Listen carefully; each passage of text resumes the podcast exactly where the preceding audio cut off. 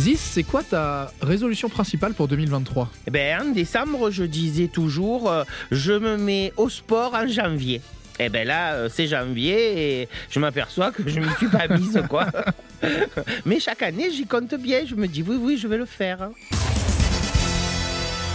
Comment se sont passées tes résolutions de 2022 Est-ce que tu devais aussi faire du sport et ça a totalement capoté ou euh? Mais moi, je- ça part toujours bien. Mes résolutions de 2022, c'était euh, euh, le, le jogging, le jogging, le jogging. Bon, et je me suis découragé. Je l'ai mis pendant une semaine, j'ai pas perdu un gramme. Il fallait faire autre chose? Enchaîner les pas, je pense. Ah, comme sur le tapis électrique de marche. Et bah je voilà, l'ai jamais branché.